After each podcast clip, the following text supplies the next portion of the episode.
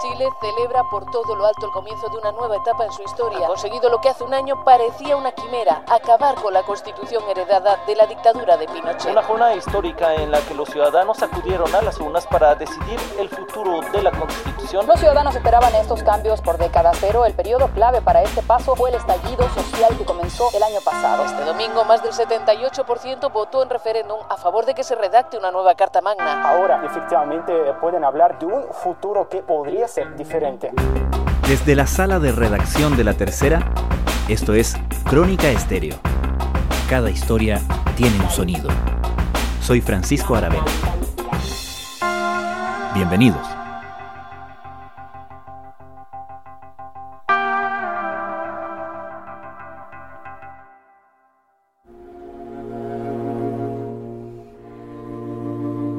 Cuando las celebraciones tras el resultado del plebiscito constitucional aún no se extinguen, los datos sobre la participación en el proceso comienzan a revelarse. Estos empiezan a dibujar un panorama interesante para quien quiera caracterizar la profundidad y los límites de los cambios sociales en torno a los procesos políticos. Así, por ejemplo, saltó a la vista el aumento de los votantes en la región metropolitana donde entre la segunda vuelta presidencial de 2017 y el plebiscito del domingo, la participación subió en total 6 puntos, llegando al 56% del padrón con 450.000 votos adicionales. Más llamativo aún fue el hecho de que esta alza fuera impulsada por comunas con buena parte de población vulnerable. El caso más significativo fue el de La Pintana, donde la participación subió casi un 40%. Por el contrario, en comunas más acomodadas como Las Condes y Vitacura, la participación cayó. Lo mismo pasó en seis regiones, el Maule, Ñuble, Biobío, la Araucanía, los lagos y los ríos. ¿Qué datos son los que más conquistan la atención de quienes trabajan en ellos? Será tema de la primera parte de este episodio de Crónica Estéreo. En la segunda parte revisaremos cómo se llevó a cabo el proceso de voto de chilenos en Europa, donde una segunda ola de coronavirus ha obligado a varias ciudades a reinstalar medidas como toques de queda y otras restricciones de reunión y desplazamiento. Partimos por el voto en Chile. ¿Cómo ve un especialista la participación electoral del domingo? A ver, yo creo que lo primero es que a todos nos sorprendió la diferencia entre la prueba y el rechazo. Em, yo creo que superó todas las predicciones que, mucha gente tenía y por lo tanto es bastante contundente el cambio. Cristóbal Uneus es director de Data Science de Unholster. Pero yo creo que el segundo tema que más llamó, porque aquí sí hubo diferencia entre las encuestas y lo que pasó, es, fue la participación. Las encuestas mostraron un interés mucho más grande en la participación estaban entre el 60 y el 80% y terminó votando el 50,7, que es muy parecido a la segunda vuelta del 2017. Pero esta casi el mismo nivel de participación se compone de dos efectos y eso yo creo que es lo interesante de anoche, es que subió la participación en muchas comunas populares mm. y bajó en otras comunas más de clase media, clase alta, ¿no es cierto? Vitacura, Las Condes, en Providencia, Lo Barnechea. Entonces ese cambio de composición en la participación va a ser muy relevante para el proceso que sigue adelante y es lo que a mí me llama mucho la atención porque las magnitudes son muy grandes. Sin duda estamos frente a la mayor votación de la historia Chile desde el punto de vista de votación en votos absolutos. Y además de eso, rompimos también la barrera que no superaba desde el año 2012 con voto voluntario el 49,2%. En La Pintana la participación subió del 37% al 51%. Eso es un aumento de participación mm. nunca visto. Puede haber influido que haya más locales de votación y que la gente estaba más cerca. La épica de la nueva constitución puede haber influido también. ¿Crees que es muy temprano para cantar victoria en el sentido de convocar al ritual político, a la institucionalidad y los procedimientos de la democracia a grupos que tradicionalmente eh, se quedan al margen?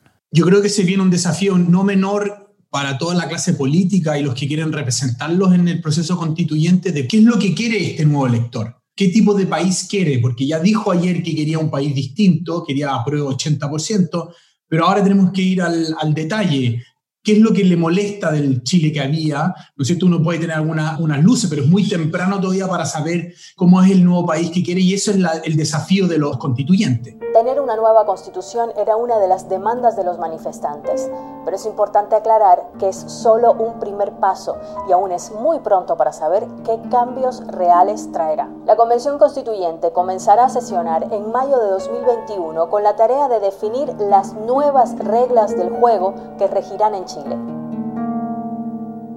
Se observa también no solamente en La Pintana, que es el caso más llamativo, ¿cierto? Pero se observa que en, en varias comunas, más bien identificadas con sector medio, medio bajo, incluso vulnerable, se produjo alza en la participación, ¿no? En, el bosque, en la granja, Los Pejos, Pedro Aguirre Cerda, Peñarolén, San Bernardo, San Joaquín, San Ramón, Cerro Navia, Loprado, Huechuraba, Pudahuel, Quilicura, Renca. Claro, estos son grupos que anteriormente no participaban tanto y se vieron movilizados, probablemente quizás el efecto de la educación, que más gente está accediendo a la educación, juega un rol importante, quizás se sintieron muy identificados con lo que pasó el 18 de octubre la marcha del 25, ¿no es cierto? Quizás mucha de esa gente estaba en la marcha y dijeron, este es el momento para cambiar el país que nosotros queremos em, vivir. Alguna gente hoy día, conversando con Hugo Herrera en la mañana, nos decía quizás esta es la culminación del proceso que se empezó el 2011 con los que marcharon por la mejor educación. Claro. Muy temprano todavía para ver cuánto importa cada uno de estos factores, pero sin duda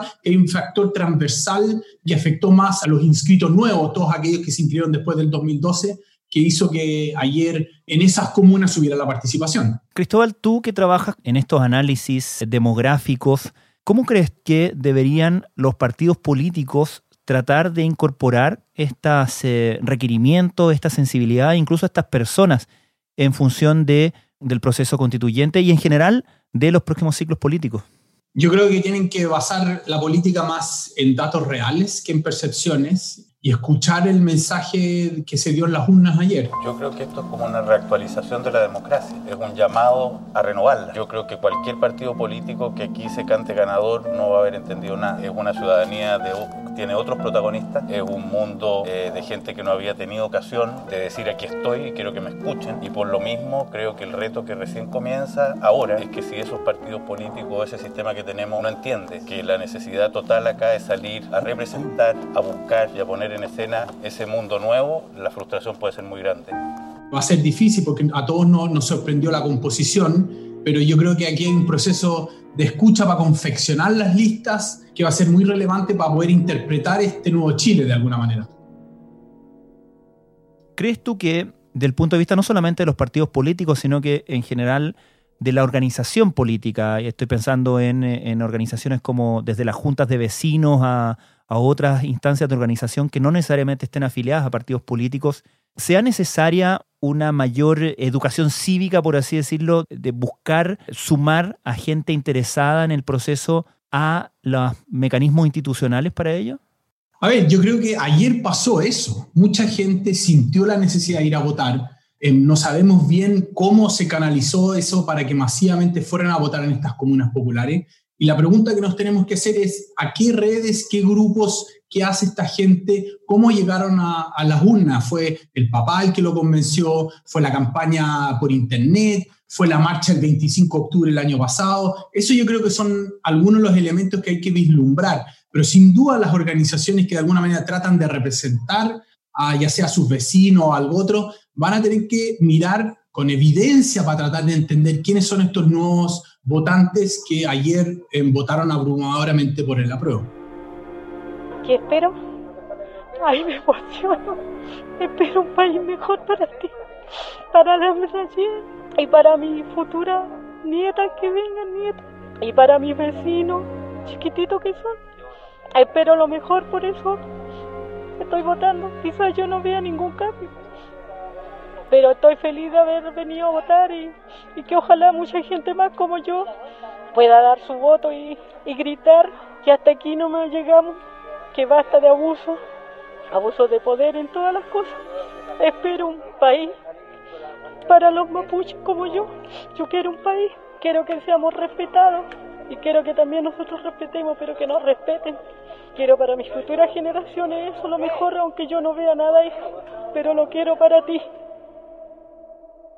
Estamos hablando, transparentemos, el día lunes después del plebiscito. Nuestros auditores lo están escuchando el día martes, pero estamos hablando el día lunes de los datos que no se han revelado hasta ahora. ¿Cuál es el que más te interesa revelar, el que más curiosidad te produce? A mí me interesa mucho saber cuáles son los grupos etarios donde más subió esta participación en La Pintana, en Puente Alto, Quilicura, en Pudahuel, como tú dices, son más hombres, son más mujeres, en qué comunas importó más una cosa que otra los que votaron más viven más cerca de los locales de votación, porque el CERVEL aumentó en un 50% el local de votación. Yo creo que ese fue un éxito importante para mucha gente. Hay que ver si el transporte público también gratis hizo una diferencia, pero la pregunta del tramo etario yo creo que es la que hoy día me quita más el sueño.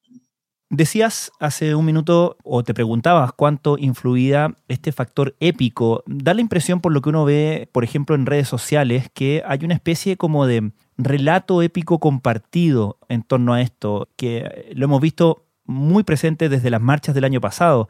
¿Crees tú que hay una especie como de mm, comunión en torno a ese factor más simbólico?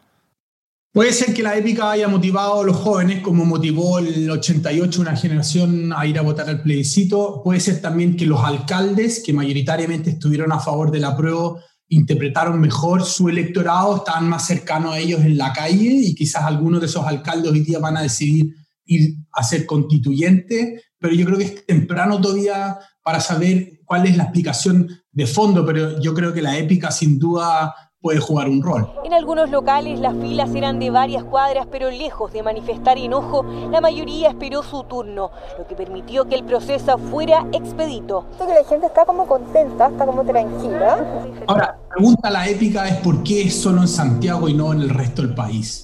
Porque la participación subió mucho en, en la región metropolitana y en, y en, la quinta, pero no subió en Biobío. Entonces la pregunta es por qué la épica pareciera ser más relevante en la región metropolitana en la quinta y no tanto en, en, la octava. Feliz porque a mis 65 años vamos a hacer historia, eh, votar por una constitución y nunca más lo voy a poder hacer, así que feliz. Muy emocionante, es un cambio que vamos a hacer rotundo para las generaciones que vienen. Yo soy de Isla de Maipo. Cristóbal Aneus, muchísimas gracias. Muchas gracias a ustedes. La gente estaba emocionada y también esperanzada. Algunos sienten que este proceso inédito contribuirá no solo a cambiar Chile, sino que también a frenar la violencia. Estás escuchando Crónica Estéreo. Cada historia tiene un sonido. Solo desde la última elección presidencial, los ciudadanos chilenos en el extranjero pueden votar. Para los chilenos en Europa, esta elección fue excepcional en varios sentidos. Primero por lo que estaba en juego, pero también por las circunstancias en que emitieron su voto en medio de las restricciones por la segunda ola de la pandemia del coronavirus. En el futuro, además, se instala la incertidumbre sobre la posibilidad de votar en abril. ¿Cuál fue el panorama para los chilenos votando en Europa? Esta es la tercera vez que los chilenos en el exterior pueden votar. La periodista Mariana Díaz vive en Italia y es corresponsal de la tercera en Europa. La primera fue durante las presidenciales del 2017, que se pudo votar tanto en la primera como en la segunda vuelta, obviamente. En diferencia a lo que ocurrió en el 2017, hubo una mayor participación, que bueno, también se vio en Chile y eso se reflejó también acá en el extranjero.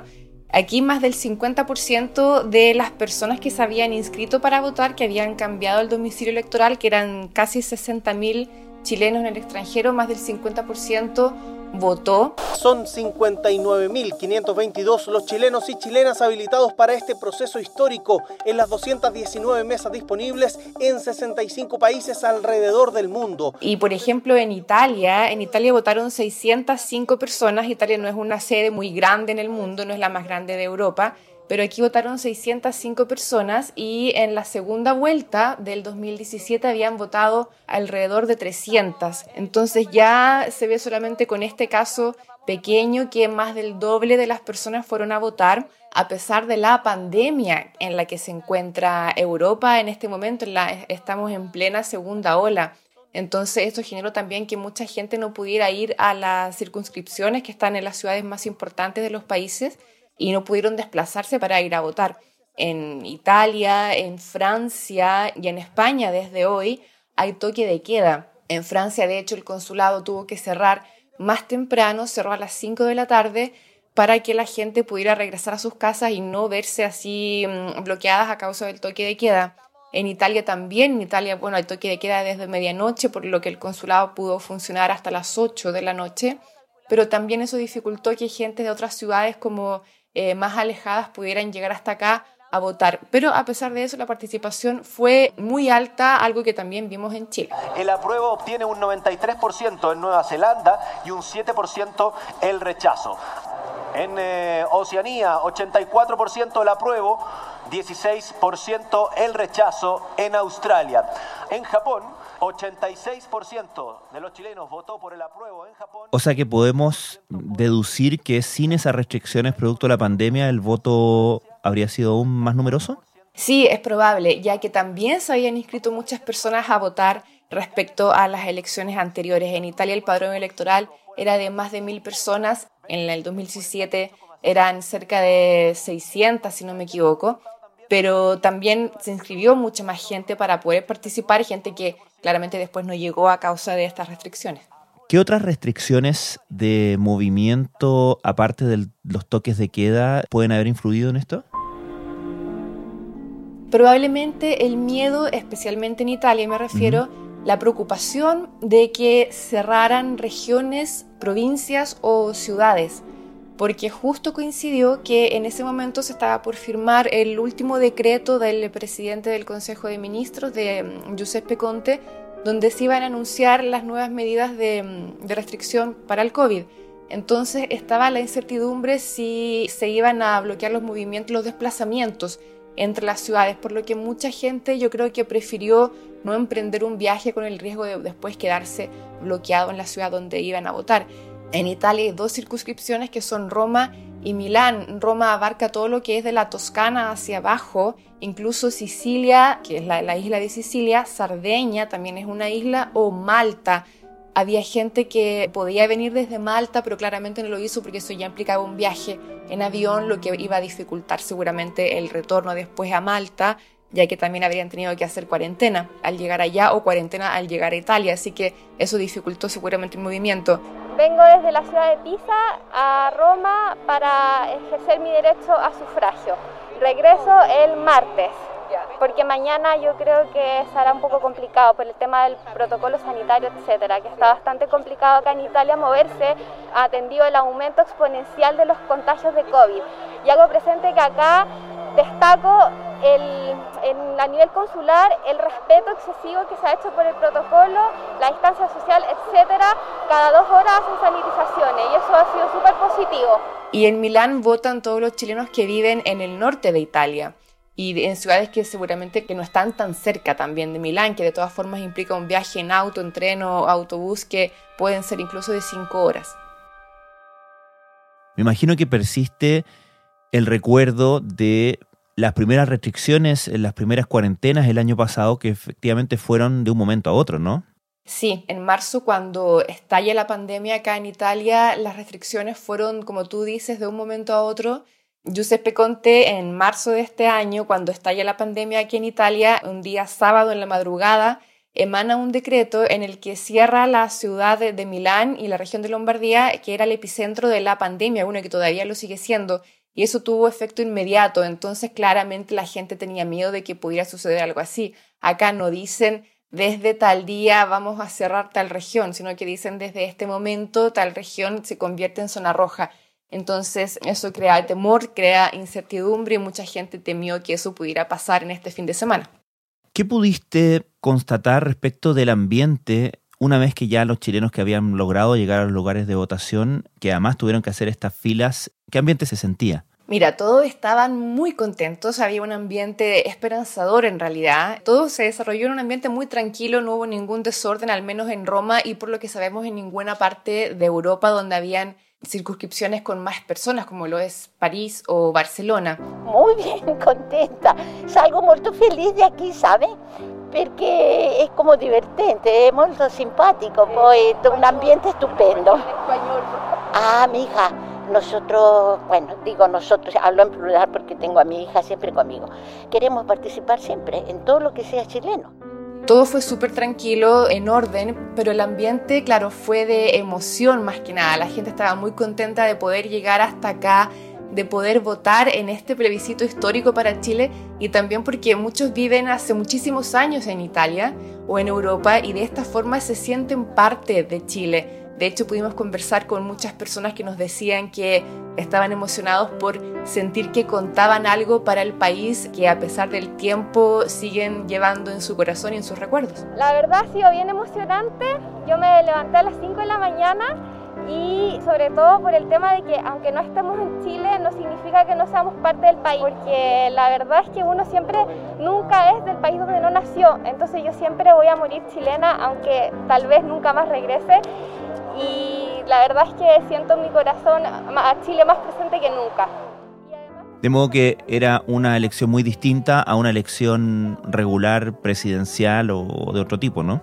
Sí, digamos que sí, pero la primera, en, las presidenciales del 2017 también había emoción porque era la primera vez que las personas podían votar. Entonces quien lo hizo también estaba contento y había gente que lloraba incluso porque era la primera vez que votaba. En mi caso personal, yo te puedo contar, yo también era la primera vez que voté, lo hice en el 2017 porque no voto en Italia, ya que eh, no tengo ciudadanía italiana, por lo que aquí no voto, tampoco votaba en Chile porque no vivía en Chile. Mm. Entonces ya cuando pasaba los 30 años fue la primera vez que pude votar y eso también le ocurría a mucha gente, por lo que esa elección también fue emocionante, pero la de ahora tuvo una mm, carga simbólica aún mayor porque se decide claramente este cambio de constitución. Entonces, poder votar desde el extranjero y sentir que uno está con su voto aportando en algo a Chile, claramente le da una, una carga emotiva mayor a la que tuvo en el 2017. Finalmente, Mariana, ¿cuál es tu percepción de cómo se ha cubierto, si es que se ha cubierto esto en la prensa italiana y europea en general? La prensa italiana hoy ha hablado mucho de esto. Los titulares son Chile derrumba la constitución de Pinochet. Il 78% degli elettori cileni si è espresso a favore della redazione di una nuova Costituzione.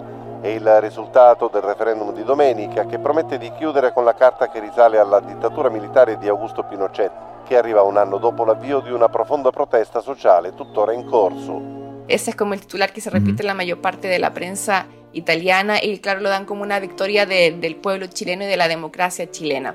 Tengo que decir que también Italia tiene un vínculo con Chile muy fuerte, ya que aquí llegaron muchísimas personas durante la dictadura, muchos exiliados llegaron hasta acá, entonces hay un vínculo con esa parte de nuestra historia que es bastante fuerte y se refleja también en lo que publica la prensa el día de hoy. Les Chiliens n'ont pas attendu la fin du dépouillement pour affluer dans le centre de Santiago, la même où la contestation contre les inégalités avait réuni plus d'un million de personnes il y a un an. Ce dimanche soir, Plaza d'Italia, rebaptisée Place de la Dignité, il fait une victoire historique, un oui massif pour changer la constitution héritée de la dictature Pinochet. Qu'est-ce se puede esperar del próximo proceso que es en abril respecto del voto de chilenos en el exterior? Para el voto de abril estamos todavía en stand-by porque es un momento en el que aún no se sabe si los chilenos en el extranjero van a poder participar, ya que hasta ahora se puede participar desde el extranjero solamente para las presidenciales y para los plebiscitos pero en ninguna parte dice que se pueda participar para elegir al órgano que va a redactar una nueva constitución. Por lo que hasta este momento en el extranjero no habría participación. Lo que pasa es que la constitución nos habilita solamente para votar en las primarias presidenciales, las presidenciales y los plebiscitos, pero eh, como se trata de una elección que no está estructurada de ninguna de estas tres maneras, entonces nuestra participación está impedida, tal como para elegir senadores o para elegir diputados.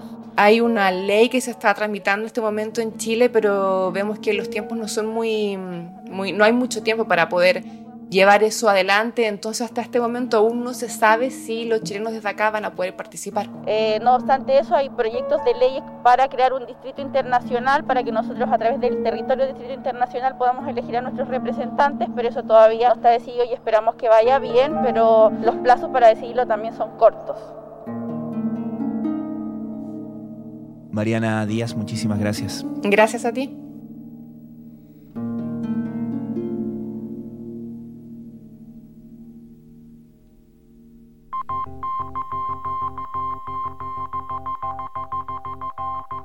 Crónica Estéreo es un podcast de la tercera. La producción es de Rodrigo Álvarez y Melisa Morales. y la edición de quien les habla, Francisco Aravena. La postproducción de audio es de Michel Poblete. Nuestro tema principal es Hawaiian Silky de Sola Rosa, gentileza de Way Up Records. Nos encontramos pronto en una nueva edición de Crónica Estéreo.